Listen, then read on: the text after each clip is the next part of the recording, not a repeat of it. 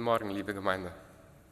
Wie in der Einladung zu lesen war, ist mein Name Julian Neufeld, Student vom IBA. Und ich möchte diese Situation auch gleich nutzen, um mich ganz herzlich bei meiner Gemeinde zu bedanken.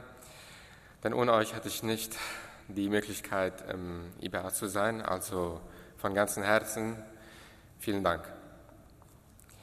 Der Predigtext von heute ist die Fortsetzung von letzten Sonntag, also Matthäus 5, 7 bis 12. Das heißt, wir möchten die letzten vier Seligpreisungen etwas, uns etwas genauer ansehen. Als ich begann, mir Gedanken über diesen Predigtext zu machen, dachte ich mir so, die Gedanken und die Ideen werden mir schon nur so zugeflogen kommen.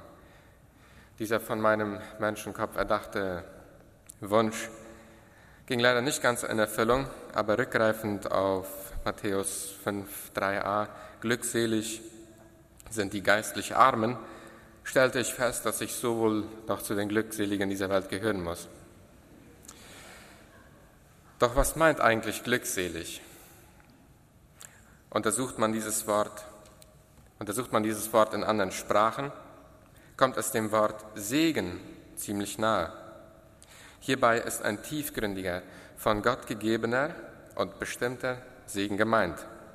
Auch die Neues Leben Übersetzung übersetzt glückselig als Gott segnet den, der und so weiter.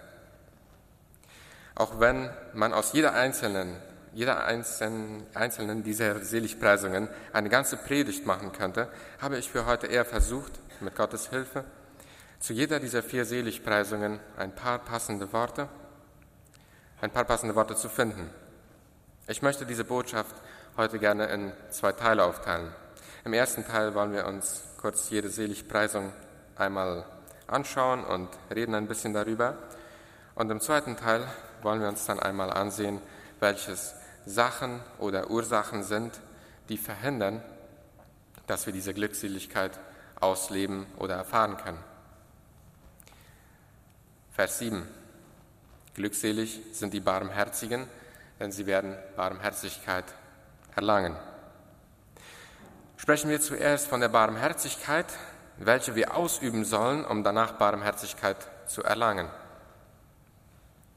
Zusammenfassend und auf den Punkt bringend findet sich die Barmherzigkeit im Gesetz Liebe deinen Nächsten wie dich selbst wieder. 3. Mose 19, 18 und Matthäus 22, 39. Barmherzigkeit meint Warmherzigkeit. Ein warmes Herz zu haben meint Empathie, Mitgefühl und ein sich für den anderen interessieren. Barmherzigkeit ist selbstlos und schnell zur Vergebung. Es mögen einige denken, dass man dadurch ein leichtes Ziel sei, für Personen mit schlechten Absichten. Aber genau deswegen sagt Jesus später im Kapitel 10 von Matthäus, siehe, ich sende euch wie Schafe mitten unter die Wölfe, darum seid klug wie die Schlangen und ohne Falsch wie die Tauben.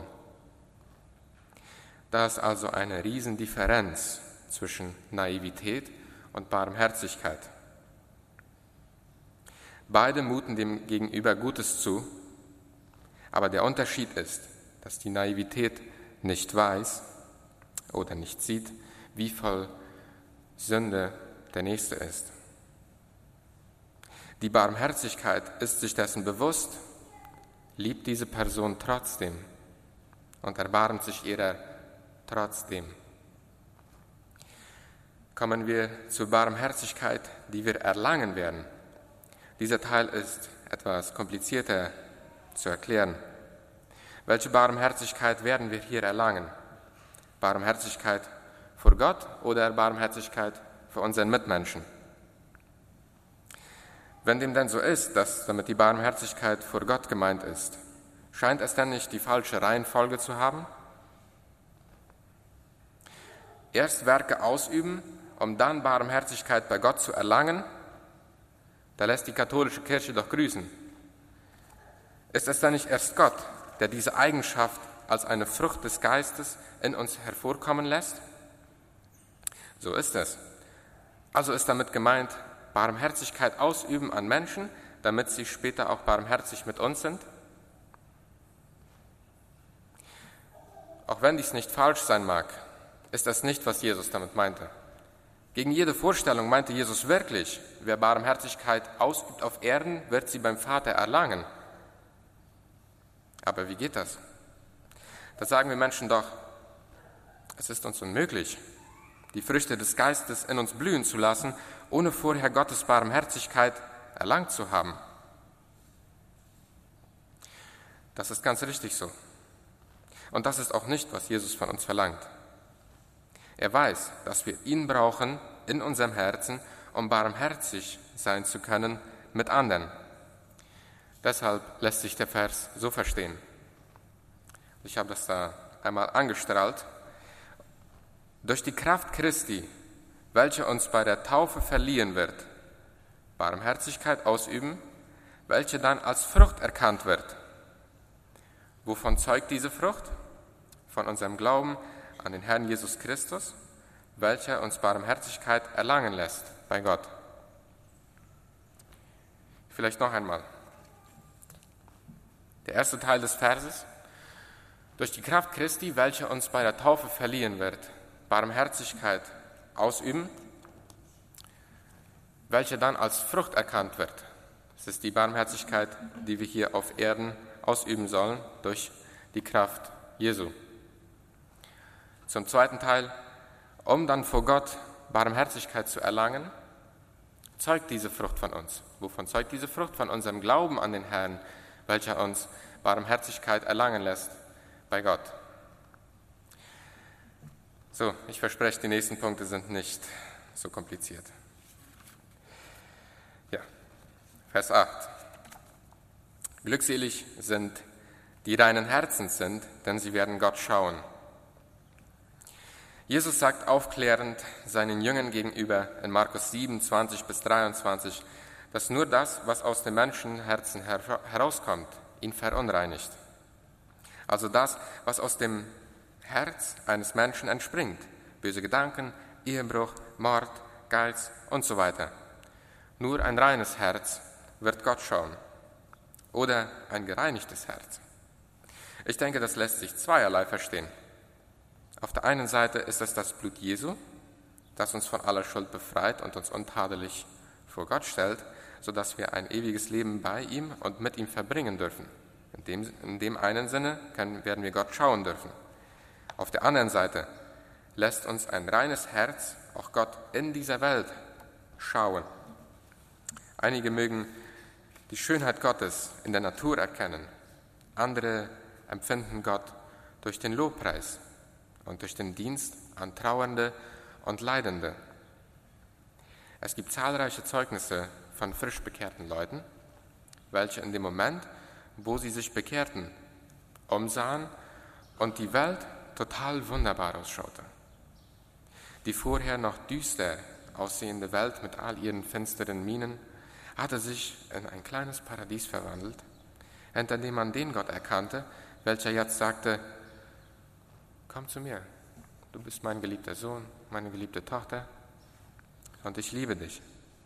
Alles gereinigte Herzen, welche Gott erkennen können und dürfen. Kommen wir rüber zu Vers 9. Glückselig sind die Friedfertigen, denn sie werden Söhne Gottes heißen. Frieden, den Frieden suchen. Wer will uns Mennoniten da belehren? Frieden ist doch unser Spezialgebiet. Selbst wenn dem so ist, sollte dennoch Demut in unserem Herzen herrschen, auf das wir erkennen mögen, wenn wir Uneinigkeitsbringer statt Friedensbringer sind.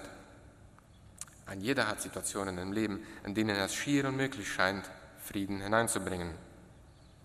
Jesus erwartet von uns auch nicht das Unmögliche.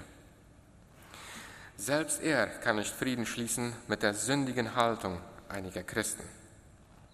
Darauf sagt Paulus in Römer 12, Vers 18, ist es möglich, so viel an euch liegt, so haltet Menschen mit, all, mit Frieden mit allen Menschen. So viel an uns liegt, das ist leichter gesagt als getan. Wie das nun also ganz praktisch aussehen könnte, und ich möchte hiermit äh, auch nicht sagen, dass das bei einem jeden so ablaufen muss, aber als Beispiel ein Gebet. Lieber Herr Jesus, du siehst, wie ungerecht, unsympathisch, gleichgültig, kaltherzig, unsensibel diese Person ist. Du siehst es, Herr, und ebenso siehst du, wie es mich total überfordert, hier geduldig zu bleiben. Ja, es ist schier unmöglich.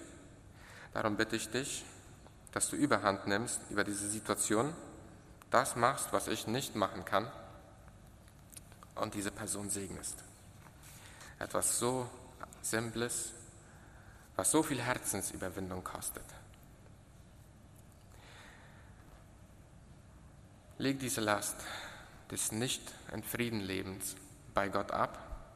Du und ich, wir wurden nicht gemacht, um sie zu tragen. So, letzte Seligpreisung. Glücklich sind, glückselig, Entschuldige, glückselig sind, die um der Gerechtigkeit willen verfolgt werden, denn ihrer ist das Reich der Himmel. Glückselig seid ihr, wenn sie euch schmähen und verfolgen und lügnerisch jedes böse Wort gegen euch reden, um meinetwillen. Freut euch und jubelt, denn euer Lohn ist groß im Himmel. Denn ebenso haben sie die Propheten verfolgt, die vor euch gewesen sind. Hauptthema der letzten Seligpreisung, Verfolgung. Ich darf eigentlich nichts zu diesem Thema sagen, ohne rückgreifend auf die Gefühle und Erlebnisse unserer Vorfahren einzugehen. Wurden wir oder unsere Groß- und Urgroßeltern den um deren Vers 10 genannten Gerechtigkeit willen verfolgt? Freuten wir uns und jubelten wir, als unsere Familien verfolgt und umgebracht wurden? Fühlten wir uns dann glückselig in diesen Momenten? Ich maße mir nicht an, darauf eine Antwort zu geben. Wozu ich jedoch Mut machen möchte, ist, dass wenn wir nochmal verfolgt werden sollten, soll es diesmal um der Gerechtigkeit willen, um des Glaubens willen und um Jesu willen geschehen. Denn die Glückseligkeit erlangen wir nur, wenn unser Leid der Ehre Gottes dient. Kommen wir nun zum zweiten Teil, in dem wir uns noch kurz ansehen wollen, welche Sachen oder Ursachen sind, die uns abhalten können davon, glückselig zu leben. Wieder Vers 7. Ob ein Mensch barmherzig ist, hängt ziemlich davon ab, ob sein Gott, ob sein Gott barmherzig ist. Ob du, ob ich, ob wir barmherzig sind, hängt davon ab, ob unser Gott gnädig ist. Ist dein oder mein Gott das Geld, der, der Wohlstand, ist keine Barmherzigkeit vorhanden. Geld versteht nichts von barmherzig sein. Ist dein oder mein Gott eine klare Vorstellung davon, wie man sich zu benehmen hat? Ist keine, Barm, ist keine Gnade vorhanden? Dann kann niemand gut genug in deinen oder meinen Augen sein. Nur und wirklich nur, wenn der Herr selbst unser Gott ist und über unser Herz Barmherzigkeit ausgesprochen hat können wir Barmherzigkeit annehmen, ausleben und weitergeben. Zu Vers 8. Die Menschheit ist sündiger Natur. Wir erinnern uns daran, was Jesus zu seinen Jüngern sagte. Aus dem Menschenherz kommen böse Gedanken, Ehebruch, Mord, Geiz und so weiter. Diese Sachen gilt es auszurotten. Immer mit der Hilfe und Leitung des Heiligen Geistes und der Gnade, die wir am Kreuz erfahren haben. Wichtig ist, immer im Kopf zu behalten, dass auch ein bisschen Schmutz das weiße Kleid verunreinigt. Auch kleine Sünden müssen ausgerottet werden, um der Glückseligkeit nicht im Wege zu stehen. Zu Vers 9. Das Friedfertigsein. Was kann dem im Wege stehen? Ich glaube, ein jeder weiß, was diesem im Wege stehen kann und auch tut. Daraufhin gibt es keine globale Regel, wie man im Spezifischen damit umgehen muss. Eines jeden Situation bedingt eines Blickes aus Gottes Sicht. Wichtig ist, den Nächsten zu lieben, wie Jesus dich geliebt hat, und bereit sein zu vergeben, so wie Jesus dir und mir vergeben hat. Wenn wir diese Worte in die Tat umsetzen, ist alles getan, was wir, wie wir schon sagten, von unserer Seite aus tun können. Und letzten Endes zur letzten Seligpreisung, zur Verfolgung. Verfolgung gibt es überall auf der Welt. Und wenn wir an Christus festhalten, wird sie auch uns erreichen. Wenn nicht in diesem Jahrhundert, dann im nächsten oder übernächsten. Wir haben erst gesagt, dass wenn wir nochmal verfolgt werden sollten, soll es um der Gerechtigkeit, um unseres Glaubens und um Jesu willen geschehen. Jegliche Verfolgung, die nicht aus diesen Gründen entsteht, ist eine totale Qual. Mögen wir uns also darum bemühen, an dem festzuhalten, was der Herr uns offenbart hat, das da ist seine Liebe und Gnade. Abschließend möchte ich sagen, dass die Seligpreisungen, welches Worte Jesu an seine Jünger, also heutzutage Christen, waren, in unserem Herz einen hohen Stellenwert erlangen müssen. Niemand braucht diese jetzt auswendig lernen und sich jedes Mal zwingen, dies zu tun. Nein, auch wenn auswendig lernen was sehr Schönes ist. Aber wir können dies nicht aus uns heraus erzwingen. Der Heilige Geist kümmert sich darum, dass wir barmherzig, reines Herz, reinen Herzens, friedfertig und standhaft in der Verfolgung werden und bleiben. Ein simples, weise mir, Herr, deinen Weg, damit ich wandle in deiner Wahrheit, richte, mir, richte mein Herz auf das eine, dass ich deinen Namen fürchte, aus Psalm 86 sollte ausreichen. Mögen diese Worte in unserem Herzen Wurzeln schlagen. Ich möchte noch kurz beten. Ich bitte dazu aufzustehen.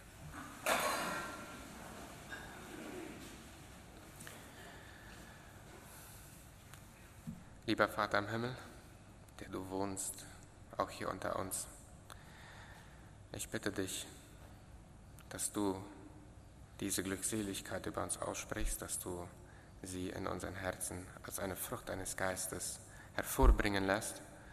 Ich bitte dich, dass du mögest in unseren Herzen wohnen und dort uns den Weg weisen, wie wir zu leben haben, so wie du es damals aus deiner Gnade heraus den Jüngern gezeigt hast. Ich bitte dich für die weitere Woche, mögest du bei einem jeden sein, ihm helfen, friedfertig und standhaft im Glauben zu bleiben. Und ich möchte auch letzten Endes dir einen sehr großen Dank aussprechen für den Regen, den wir bekommen haben. Dadurch erkennen wir auch einen großen Teil deiner Barmherzigkeit. Und ich möchte jetzt auch den Rest des Programms und das letzte Lied in deine Hände legen. Amen.